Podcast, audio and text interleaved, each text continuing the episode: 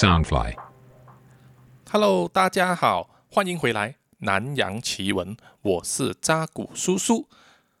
南洋奇闻》是由 Soundfly 声音新翅膀监制，全球发行。呃，那么首先先说明一下，这一集呢其实是我的重录版哦。早期录的时候，这一集呢，就后来听到那个音效的声音呢，很呃模糊啊，就是说好像有一层东西在上面这样子。那么在后期这边怎么调整呢？呀，怎么怎么弄也弄不弄不好，所以我就呃后来才发现说，是因为我的那个录音的那个混音器啊，mixer 上面的那个设定啊，呃不知怎么就是被调整了，改了之后呢，整个声音就变了。所以呃，因为这个后期上是没有办法做到完美的这个调整，所以我只好呃找一天就是现在来重录。重录之后，就是希望能够给大家就是啊，不要伤了耳朵嘛啊，听起来会比较舒服一点。然后其他的几集，我发现也是有同样问题的呢，我也会安排时间重录啊，再做啊更好的这个声音的素质给各位听众。好，这一集呢啊，当然要说的就是啊关于这个韩国的这个金正恩的这个哥哥啊金正男的毒杀事件。这件事件呢是发生在二零一七年二月六日，就是有一个呢啊持有一张这个北韩外交护照的这个男人呐、他上面写的名字叫做 Kim Cho，Kim Cho 在呃中文的译名上是叫做金哲啊哲学的哲，这个金哲呢他就拿着这个北韩外交护照，他大约是年龄四十五岁左右啊，身材有点肥胖。就留着这个地中海型的这个短发哦，就看起来很像那种很典型的啊日本宅男呐、哦大古的那种模样。他在二月十三日早晨呢啊九点钟左右，这个金泽的男人呢就穿着一件浅色的西装外套，里面是蓝色的 polo T 恤，还有一条蓝色的牛仔裤啊，是很休闲的样子。他右肩呢还背着一个。黑色的呃呃单肩斜背包，它就出现在吉隆坡 KLIA Two，这个是一个联航机场啊，非常有名，就是呃那个马来西亚亚洲航空的这个总站了、他在这边呢，就其实准备登机，原本的路程呢是要前往这个澳门，在 KLIA Two 联航机场大堂哦，询问柜台前面呢，金泽就看了一看啊，机场上面的那个航班时间布告板。看了之后，然后就继续往前走向这个离境的入口。在这个离境入口和这个询问柜台中间呢、啊，它会经过好几个柱子啊，柱子上面都是摆放着那一些自助登机服务机的这个柜台哈。这个时候呢，他就突然遭到两名身份不明的女子啊袭击。这两名女子呢，其中一名呢身穿着紫色上衣的这个印尼籍女子呢，啊就上前，在正面呢就阻挡着金泽前进的脚步。那么另外一名身穿白色衣服的这个越南籍女子呢，就从后方啊快速的接近这个金泽，那一只手呢就抓住金泽啊不让他离开，另一只手呢手上他就拿着一片白色的呃湿布或者是湿纸巾吧，他就快速的在这个金泽的脸上擦了一下，哦擦了一下，得手之后，这两个人呢就很快的转身，快速的离开现场了。整个过程呢啊其实只有短短的二点三秒，二点三秒是什么概念呢？就是好像打一个喷气的一瞬间而已啊，非常的快。那么被这样子突然间的袭击哦，金泽也是被弄得有点措手不及呀、他很快速的回过神的时候啊，就看见诶，这两名女子已经消失在他的视线之内。金泽呢，哦，心里就觉得毛毛的啊，觉得有点不妙，于是就马上走过去询问柜台前面的一个呃身穿红衣的这个机场服务人员，就是向他寻求协助了。机场的服务人员呢，啊，就带他去这个大厅入口站岗的那边有三到四名的这个机场警察。金泽呢，他就向这些警察解释说，他被两名不知名的女子呢，啊，用湿布啊擦了擦脸，然后开始觉得有一点啊不舒服。于是，在他的要求之下呢，这个警察就带领他啊，金泽就前往楼下那一层哦，楼下那一层呢，位于这个出进口附近呢，有一间这个医疗室啊，进行这个检查。这个医疗室呢，其实就是有一点像呃私人开的这个诊所这样子哦。它的大门呢都是用这个玻璃间隔啊隔起来的，所以那个时候呢，金泽看起来呢是完全没有问题的，他行动正常，他可以跟随这个警察前往这个医疗室。在医疗室里面啊，坐着等待就诊的时候呢，金泽都突然间开始这个抽搐。那么这时候惊动了这个医生和护士啊，就马上上前，就马上上前去检查了。这个也惊动了这个在医务室外面的这个警察还有行人嘛啊，上来围观，因为这个医疗室外面的玻璃是透明的嘛。那么就等到这个救护人员来到的时候。啊，要将这个不省人事的金泽呢送往最靠近机场的这一家医院，叫做布特加亚医院的途中呢，金泽就在救护车里面证实死亡了。这整个过程呢都被这个机场的 CCTV 啊，就是闭路电视拍下来啊，做了记录。马来西亚警方呢也根据这个录像的记录追查。涉案的这两个可疑女子哦，CCTV 就捕捉到其中一名这个身穿白色长外衣、灰色短裙的这个越南籍女子呢，哦，在事发现场附近这个徘徊。她也就是从后面呢对金正男下手的这个女嫌犯。她的白色长外衣呢，哦，有一个很大的英文字样，写着 LOL 啊，非常的显眼，非常的好认。这个女嫌犯在出手之后啊。快速的离开那个大堂，就前往出境口外面呢那个计程车的候车处，就那在那边呢啊坐车离开了。警方在命案发生后的几天，就成功的将这两名嫌犯呢以及这个印尼女嫌犯的这个男朋友呢啊逮捕归案。另外呢也逮捕了一名北韩人呢，叫做 Rong Jong Choi，协助调查。那么，相信当时呢，马来西亚的媒体其实还不清楚整个呃这个案件的这个始末，就是可能他们只知道说在 KYA 机场有一个北韩的人呢啊，就突然间死掉了。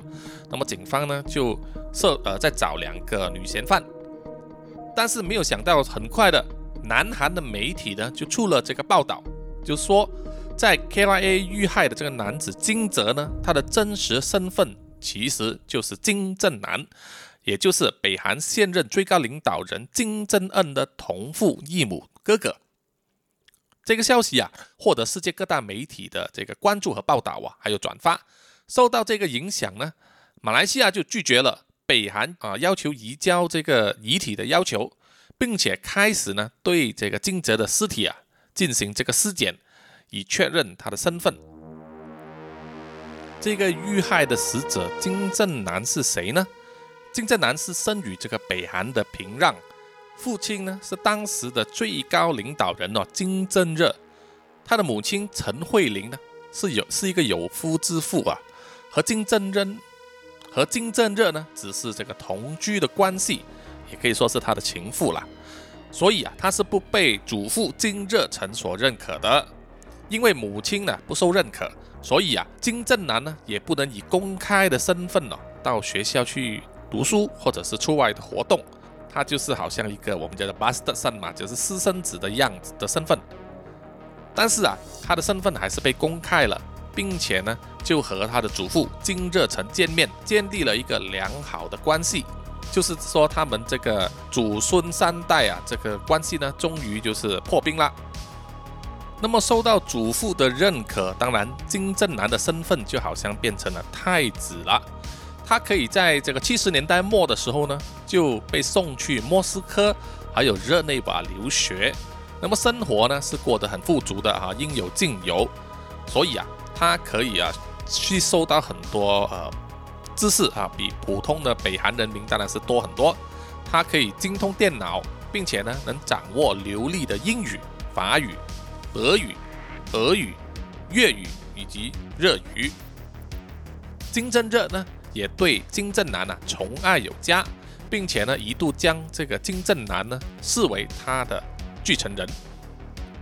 那么金正男可能始料不及的，就是在呃，根据报道时间是在二零零零年的时候，金正男呐曾经就是夸奖中国的那个改革开放，也就是邓小平式的，就是让资本主义进入这个社会主义哦。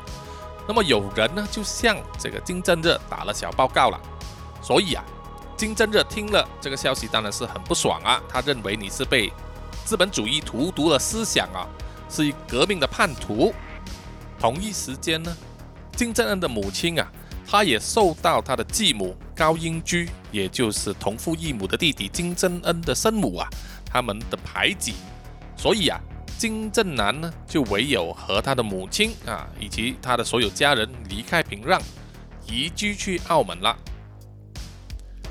在二零零一年的时候啊，五月一日到五月四日呢，金正男他就被发现了，拿着假的这个多米尼加共和国的护照，企图呢非法入境日本。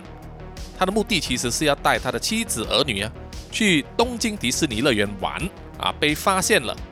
那么他们被日本的这个执法当局发现，当然是将他驱逐出境了啊，把他驱逐去中国。那么这样子做呢，当然也是受到他的祖父啊金正日的这个不满了，因为在韩国啊分割成为呃北韩和南韩之前，他们也是和日本曾经发生过战争，所以韩国呢啊不管是北韩和南韩和日本的关系啊也是不是很好的，所以你的自己的儿子啊。带着妻女去日本啊，东京迪士尼乐园玩，对他来说真的是丢了他的面子哦。这一个说不定也是成为呢金正日不同意让金正男继位的其中一个理由啊。啊，所以传说呢是金正男自己放弃的啊，不要参与家族里面的权力斗争。但是啊，很多报道都传言说，是因为金正日呢不满金正男的所有的所作所为，所以就不让他继位了。二零一零年十月左右呢，啊，金正日就在这个朝鲜的劳动党党庆的那一段期间，就开始安排一系列的行动呢，就让他的最小的儿子金正恩呢准备接位了。与此同时呢，在北京的这个金正男就曾经接受日本朝日新闻的这个采访，他又再一次表示说啊，他不会去争位，他愿意在海外呢帮助他的这个同父异母的弟弟金正恩。当时啊，其实很多人都相信啊，金正男和北京是走得很近的。也有传闻呐，说金正男和弟弟金正恩呢，其实并不和哦。二零零九年四月的时候，金正恩呢就曾经派人去搜查金正男位于平壤的这个别墅，啊，这个别墅叫做幽暗阁，并且带走了这个很多这个别墅的管理人员。可见啊，两人的关系啊啊并不和睦。可能还有点紧张。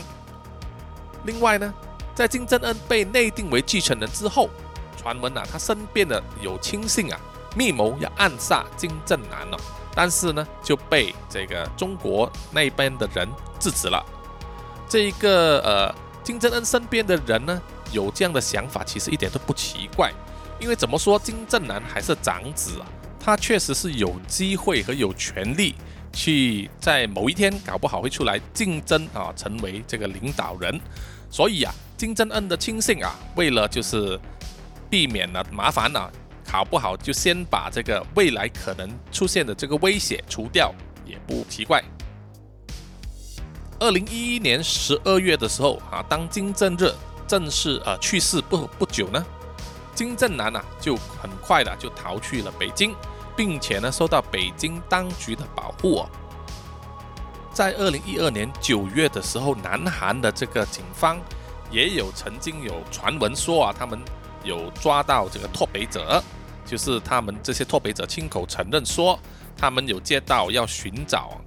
劫持并且暗杀金正男的这个指令啊，说明呢，金正男其实他的处境啊，一直都不是说那么安全，所以才受到北京的严密保护。呃，另外呢，金正男的生命会受到威胁，也是因为另外一个人啊，他叫做张承泽。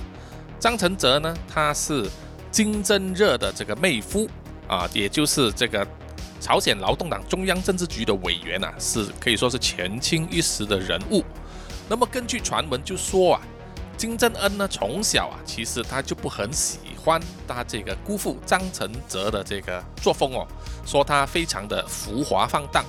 他常常会呃，就是利用他自己的这个权利啊，会去贪取金钱呐，还有就是女色。虽然虽然张承泽呢，在金正热的时期啊，曾经协助啊，就是权力过渡给金正恩，但是啊，就是因为张承泽一直和金正男以及中国有密切的来往，金正恩呢，他也收到密报说，怀疑呢张承泽就和中国国家主席吴景涛曾经有过这个密谈，有意啊想要扶持呢金正男来取代金正恩，于是金正恩就想要先下手为强了，所以他首先就是将这个张承泽呢革职查办，然后啊枪决了，那么金正男就失去了一个在北韩内部的一个强人的这个照应啊。所以他同时当然也感到他的人生受到威胁，所以北京当局马上提升了金正男的这个保安级别哦，保护他的人身安全，连他的这个安排给他的这个贴身警卫还有汽车呢，都增加了两倍。那么在中国的这个庇护之下啊，金正男本身他也是躲躲藏藏这样子低调了好几年了，所以金正恩呢，如果他的手下要下手，确实也不容易。就是可能没有想到，在几年之后，就在马来西亚啊这个国际机场就有机会下毒，就把金正男毒死了。在这个毒杀案发生之后的三天，也就是二月十六日，当时的马来西亚副首相啊啊阿马沙希，也就是表示说，根据警方的通报呢，北韩驻马来西亚使馆呢确认死者的身份就是金正男。而马来西亚当局的这个验尸报告啊，出来的时候也证实金正男的死因呢是遭到这个 VX 神经毒剂的这个毒害。这一种神经毒剂啊，VX 呢，很早就被联合国呢列为大规模的毁灭性武器啊，非常的危险。而能够使用这种剧毒在马来西亚的国际机场做出这种公开出行的方式啊。当然是备受国际的这个谴责了，所以当时马来西亚的副首相呢也表示，他有收到啊北韩方面的要求，运送死者的尸体回去平壤呢，也断然的拒绝了。那么 VX 神经毒剂是什么呢？它是由这个英国人呐一个研究员叫做 Ranajit Ghosh 呢，和这个前瑞典的国防研究员叫做 Lars Eric Templin，他们各自在一九五五年和一九五七年发现的。这一种 VX 毒剂啊，很快就被英国呢列为军方装备，并且受到很多个国家的关注还有研究了。在美国呢，它的编号叫做 EA 杠二幺九二，因为没有一个正式的名称哦，所以就用代号 VX 作为这个称呼了。VX 呢，它本身是无色、无味，啊，呈油状的这个液体啊。对人体呢的这个毒性啊，比沙林毒气还强几十倍啊！而且呢，它的持续性可以很长时间，也就是说，它在大约是十五度摄氏的时候呢，它的毒性可以维持持续大约三到二十一天。也就是说，如果这个 VX 毒剂被涂在一个门把上，那三在三到二十一天之间，任何有摸过这个门把的人呢，都有机会中毒，所以说是非常非常的危险啊。那么中毒后的人会怎么样呢？中毒之后一到两分钟之内会瞳孔收缩啊，然后就出现多汗、流口水啊、流盐的这个现象，在五到十分钟之间呢，身体就会开始抽搐了，在十到十五分钟之内就会死亡。死亡率呢，可以说是超过百分之五十的。这个是因为它发作到死亡的时间非常的快啊，要抢救的时间非常的短，所以死亡率非常的高。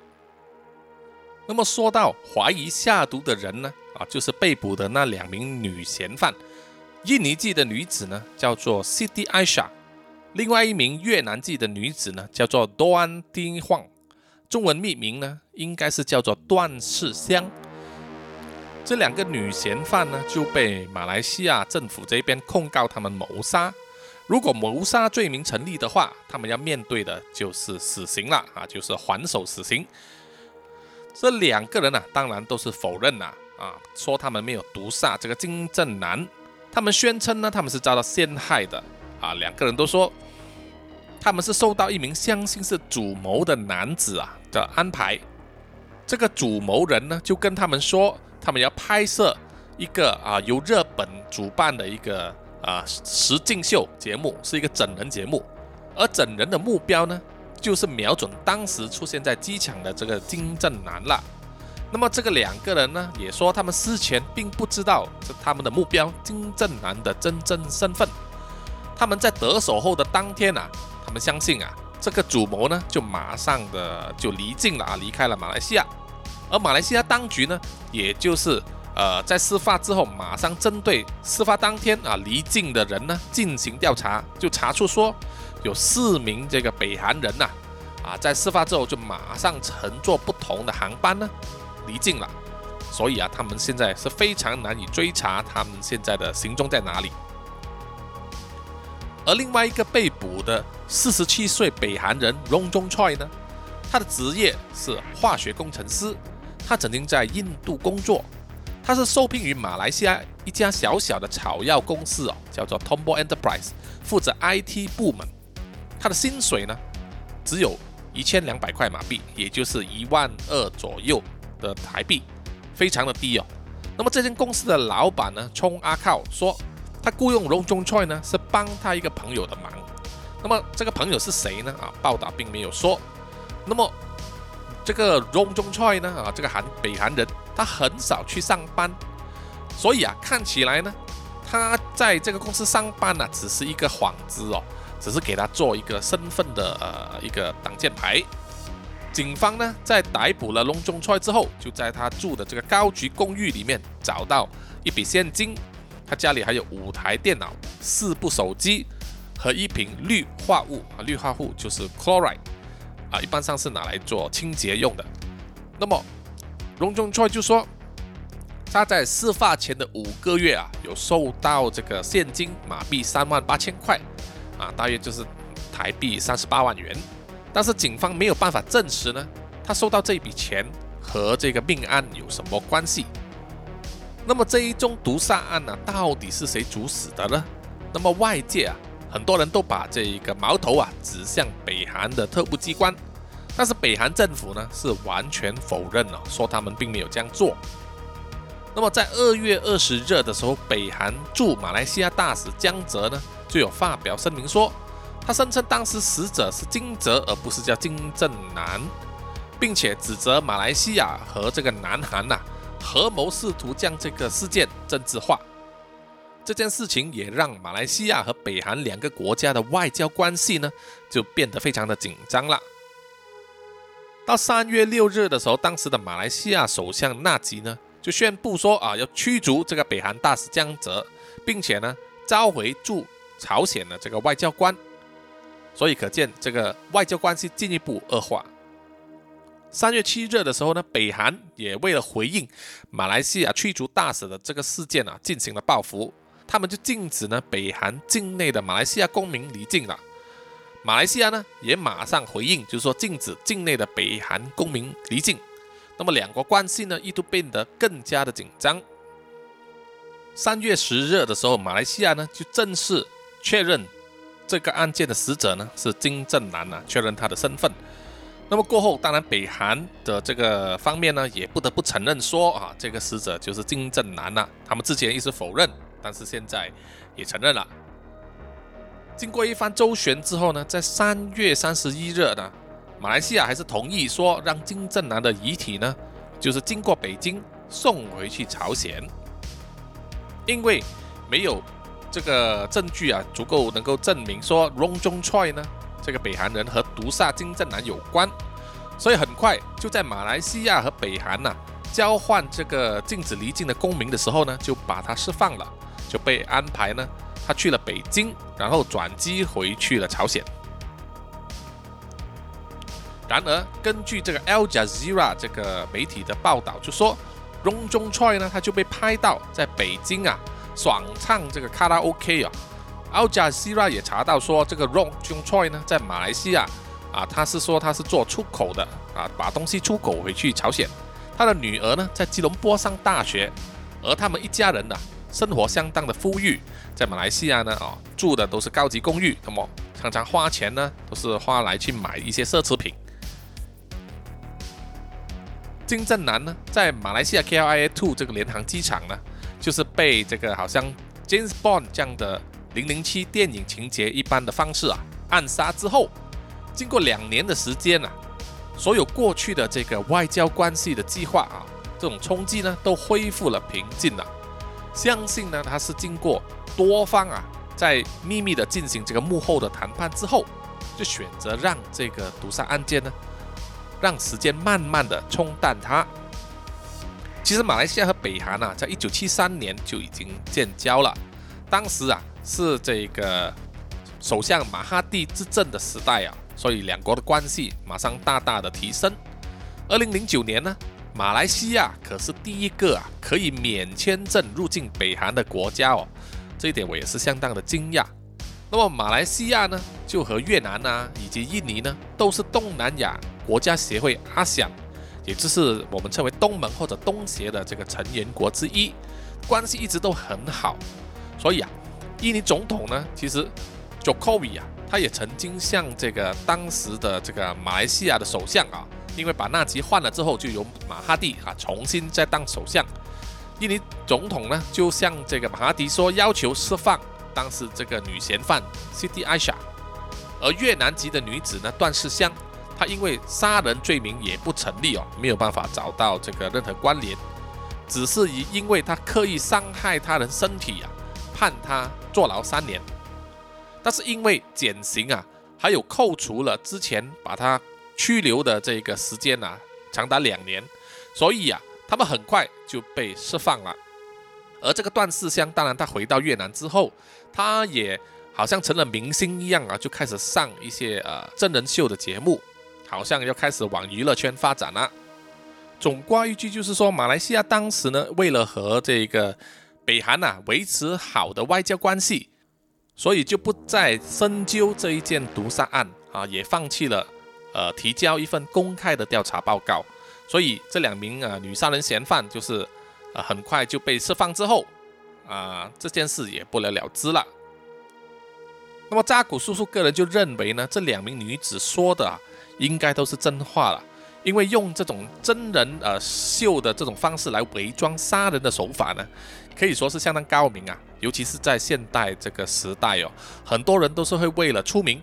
啊，或者是呃为了得到在社交媒体上面的流量，而做出了很多匪夷所思的事情哦。比如说啊，你去看 TikTok 就有一大堆嘛，或者是在这个 IG 上面，有些人为了拍一个镜头、拍一个照片，可以站在非常危险的悬崖或者是瀑布旁边。啊，当然这个也发生过，有些人因为这样子而发生意外啊，跌死了这样子，所以你可以看见有些人为了出名或者就是为了流量而做出非常多大胆的事情，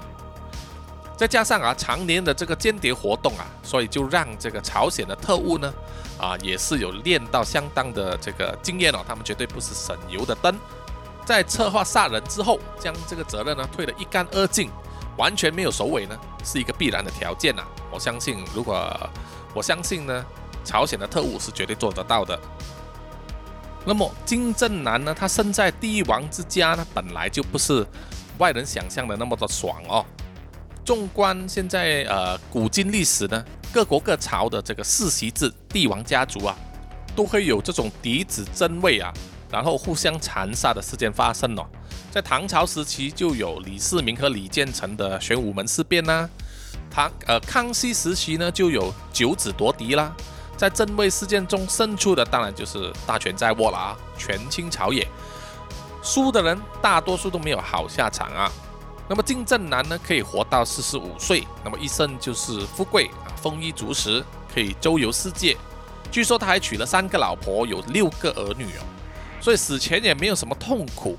算是不枉此生了吧？哦，金正男死后呢？啊，他的长子金韩松呢？啊，当然是马上躲了起来呀。因为根据这个世袭制呢，金韩松也算是有继承权的人。如果某一天有人会拥护这个金韩松去挑战金正恩的话，或者金正恩的儿子的地位啊这个也不是说没有可能的。所以金韩松要躲起来啊，也是很正常的哦。那么我们这些呃外人呢，就只能一面看啊，一面吃这个爆米花啊，看接下来还会有什么事情发生。好的，这一集呢，这个南洋奇闻的这个重录版呢，啊，就到此为止。谢谢各位听众的收听。那么喜欢的听众呢，也欢迎大家去这个 Apple Podcast 给我这个五星的留言。啊，还有欢迎大家去追踪我的南洋奇闻的这个 IG，啊，Facebook、咪咪专业啊，YouTube 还有官网。谢谢大家的收听，我们下一集再会，拜拜。